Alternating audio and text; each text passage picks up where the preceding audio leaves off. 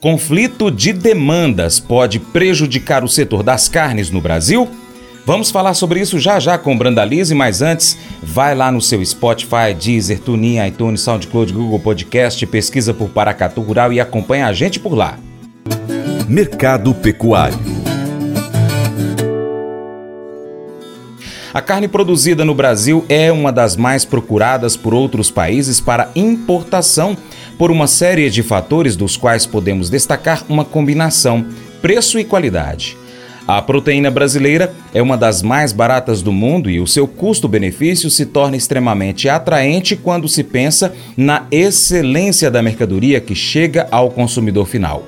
Isso fez com que o país se tornasse o maior exportador de boi e frango do mundo, caminhando para também assumir o posto na carne suína. Estamos recebendo aqui no seu Paracato Rural Vlamir Brandalize, consultor de agronegócios, que semanalmente traz informações para a gente do mercado das carnes e também agrícola.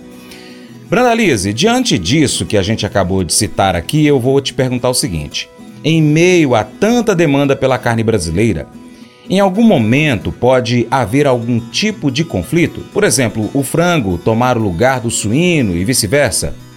Olha, França, eu acho que não. Eu acho que como a gente é líder no setor da carne, geralmente o que ajuda muito é a gente ter uma presença muito forte na exportação de frangos, né? Então, o Brasil é líder mundial do frango faz muito tempo.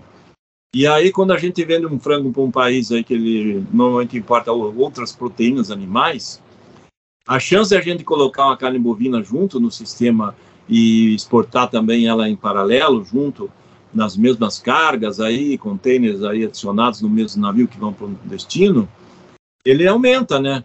Nós também temos evoluído bastante na exportação do suíno, né? A China também tem comprado suíno brasileiro.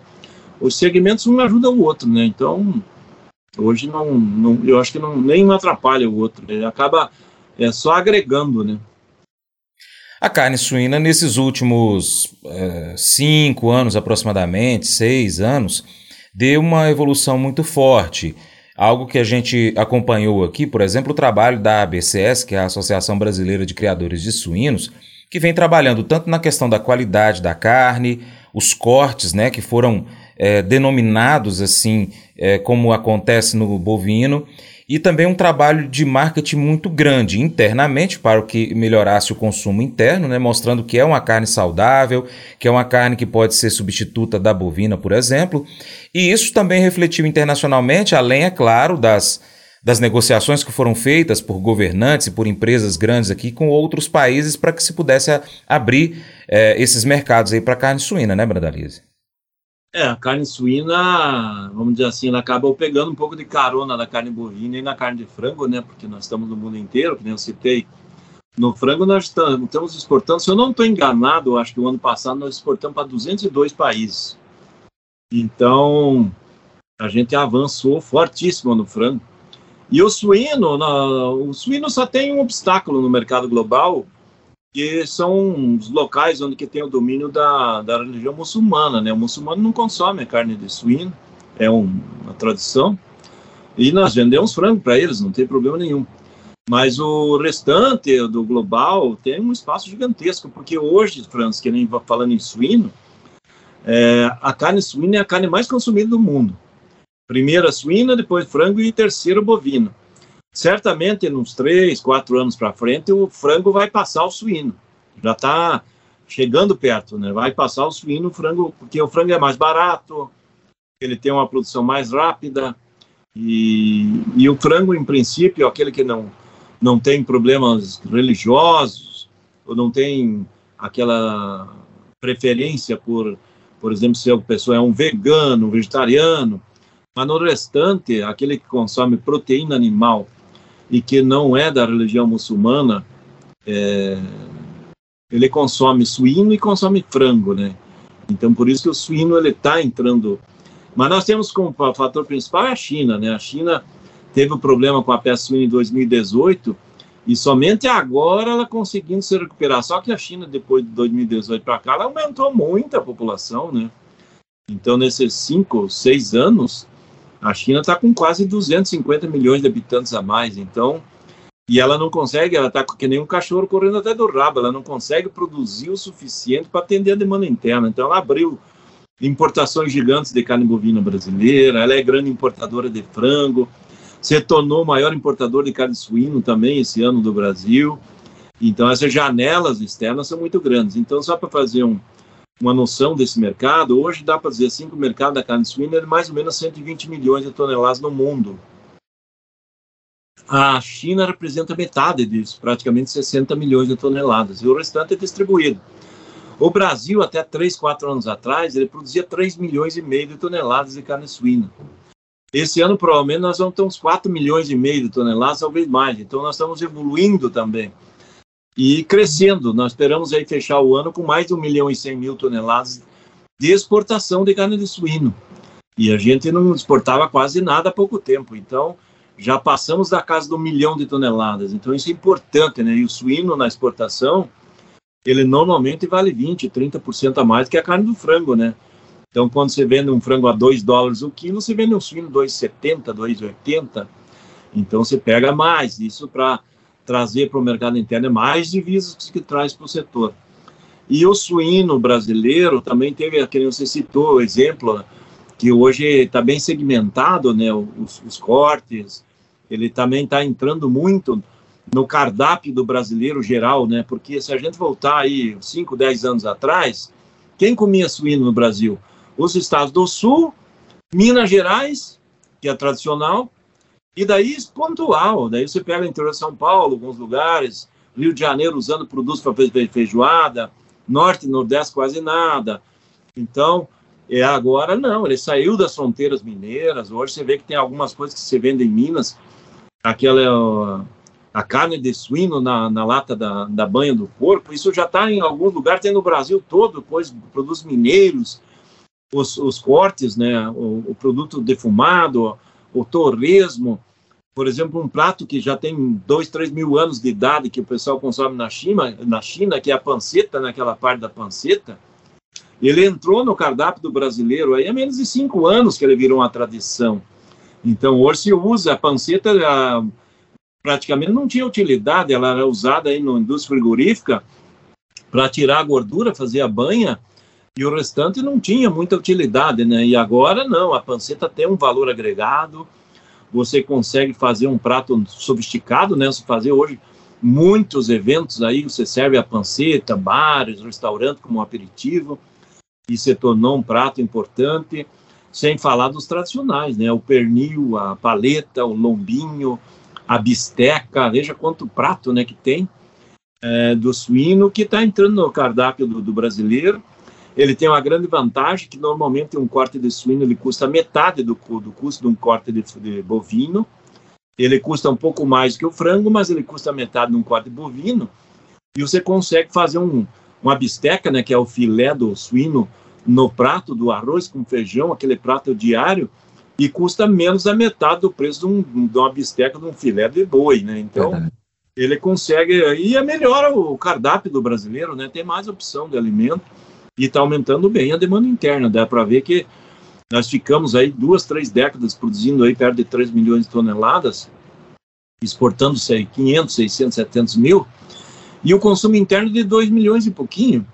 Agora nós estamos indo para um consumo aí perto de 3 milhões e meio de toneladas e provavelmente 2024 nós vamos andar com consumo perto de 4 milhões de toneladas de carne suína internamente, mais exportações. Abre um leque para o suinocultor. O suinocultor foi muito penalizado nos últimos três anos, né, por causa do, do valor né, do suíno que não cobriu os custos. Agora, com preços de, de, de insumos, ração, milho, farinha de soja mais, mais competitivos aí para o suinocultor, voltou a ser um negócio importante, né? A suinocultura voltou a ser importante e, e automaticamente o produtor conseguindo ter escala, produzindo bem, ele consegue colocar um suíno de alta qualidade, uma carne saudável e uma das carnes, vamos dizer assim, que eu considero hoje o suíno brasileiro é exemplo do frango brasileiro, da carne. Nós temos a melhor carne do mundo e a mais barata, em resumo. É isso, e o suíno está dentro disso. E é Sim. por isso que está no cardápio do dia a dia do consumidor brasileiro. Eu não vou citar eu como exemplo, porque eu sou do Sul, nós temos uma tradição de consumir mais suíno, mais derivados do suíno, eu crio suíno para o meu consumo na minha propriedade, então eu, eu sou muito fã do suíno, porque a minha família mexe com suíno desde a época dos meus tatara, tataravôs lá da Itália, 500 anos tem a história da nossa família que mexe com suíno. Então eu, eu sou um fã do suíno.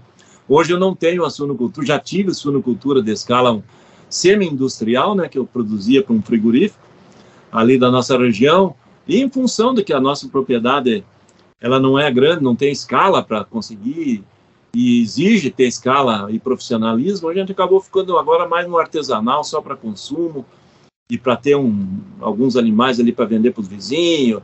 E a gente sempre tem algumas criadeiras, mas agora mais, mais com uma brincadeira, efetivamente, mas considero o nosso suíno Brasil aí um troço fantástico e o Brasil não é o maior exportador mundial ainda, os Estados Unidos dominam esse mercado, mas eu acho que não vai levar mais que três anos para nós sermos o maior também no suíno.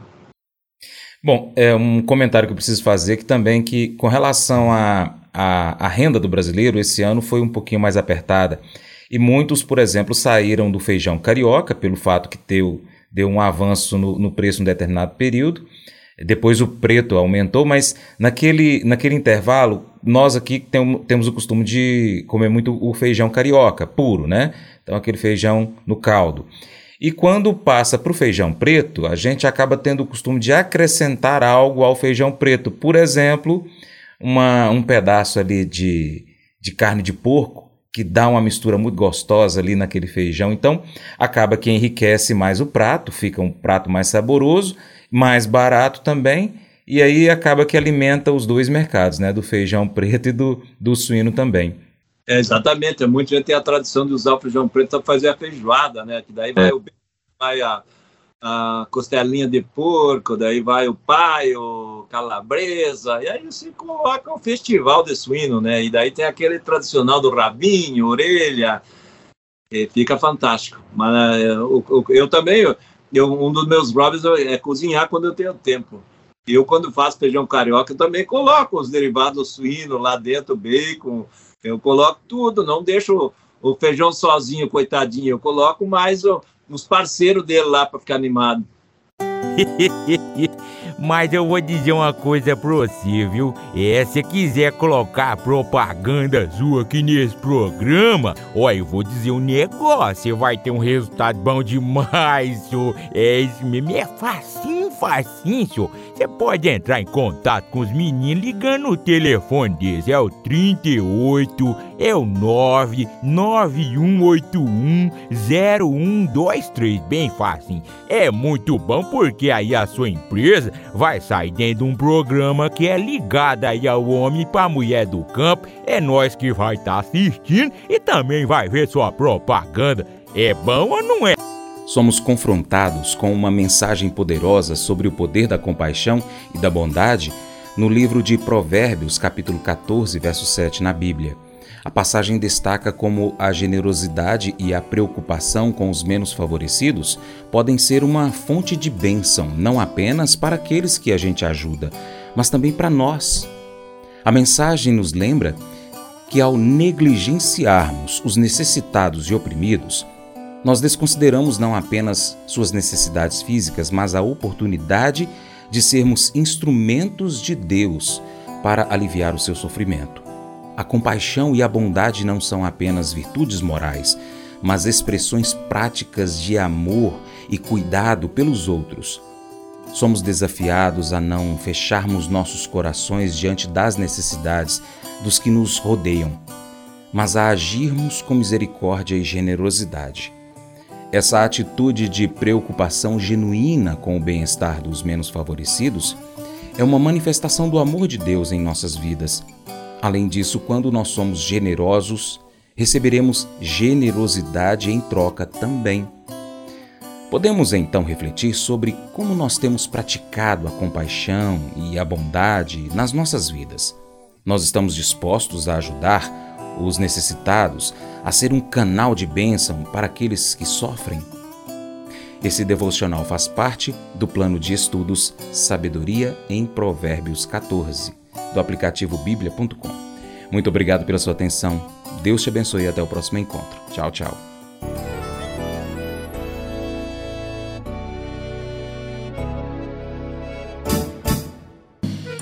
Acorda de manhã para prosear no mundo do campo, as notícias escutar. Vem com a gente em toda a região com o seu programa Paracatu Rural. Tem notícias, informação e o mais importante, sua participação. Programa Paracatu Rural. Programa Paracatu Rural.